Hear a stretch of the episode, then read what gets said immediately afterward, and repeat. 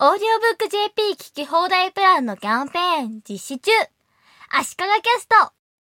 前回紹介したポッドキャスト検索エンジンの Listen Notes ですが、ポッドキャストのコミュニティとしての機能もあります。ポッドキャストの番組そのものや各エピソードにコメントを入れられます。ポッドキャストを聞くいろんなアプリにアプリごとに独自でコメントやいいねの機能がついてたりするんですが、それぞれのアプリだったりサービスだったりでしか見られないので、ばらけちゃうんですね。ポッドキャストを配信してる人がそこを見てないとコメントをしても気づかれなかったりするケースもあると思います。Listen Notes もいろいろある中の一つということには変わりないんですが、聞くためのサービスではなくて、ポッドキャストの検索エンジンなので、ポータル的な位置づけとして考えると、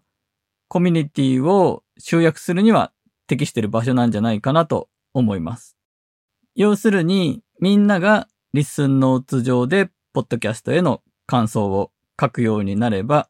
ポッドキャストを配信している人もチェックするようになるでしょうし、ポッドキャストのコミュニティの場としてだんだんスタンダードになっていくという可能性があるんじゃないかなと思っています。ポッドキャストのエピソードの中の時間を指定して、ここからここまでと任意の場所を切り出して名前をつけて保存するクリップ機能というのがあります。この機能を使うと、ここのこの言葉が良かったみたいな引用してコメントみたいなポッドキャストではやりにくかったことができるんじゃないかと思いました。前回も紹介しましたが、リスンノーツ上では、ポッドキャストのプレイリストを公開することができるので、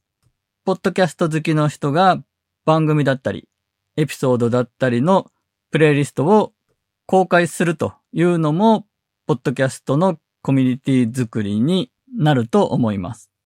何かテーマを決めて、そのテーマに沿ったプレイリストをみんなで作って、同じハッシュタグでツイッターにリンクを投稿するとか、そういうイベント的なものも楽しそうです。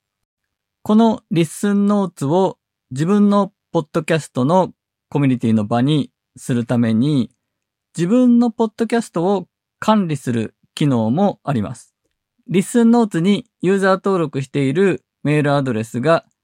ポッドキャストが配信している RSS に記述されているメールアドレスと同じだったら、そのポッドキャストの持ち主ですと認められました。そうすると自分のポッドキャストからツイッターへのリンクを貼るとか、ブログへのリンクを貼るなどの設定をコントロールすることができるようになります。通知をメールで送るような設定はちょっと見当たらないですね。自分のポッドキャストにコメントが入ったら通知を送ってくれるといいんですけどね。これ通知来るかどうかはまだちょっとわからないです。リッスンノーツは番組内検索ができるので、自分のポッドキャストだけを対象に検索してもらうことができます。足利キャストの中で iPad について話していた回だけを検索みたいなことが簡単にできるんですね。検索結果に対しても、並び順を関連性が高い順か日付順かに切り替えることができます。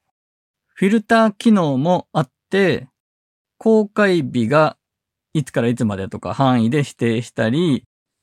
エピソードの長さがどれくらいと制限して検索する。検索ワードがタイトルに含まれているか、説明文に含まれているか、といった細かい設定でフィルタリングできるようになっています。今は特定のポッドキャスト番組の中のエピソードを検索するときの話でしたが、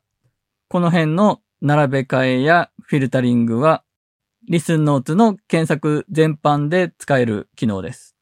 フィルタリングで便利なのは、検索対象とするポッドキャストの言語を設定できるんですね。iPad をキーワードにして、ポッドキャストを探すと、いろんな国のポッドキャストが出てきてしまいますが、フィルタリングで言語を日本語に限定すると、日本語のポッドキャストしか検索結果に出てこないので、これはすごく便利ですね。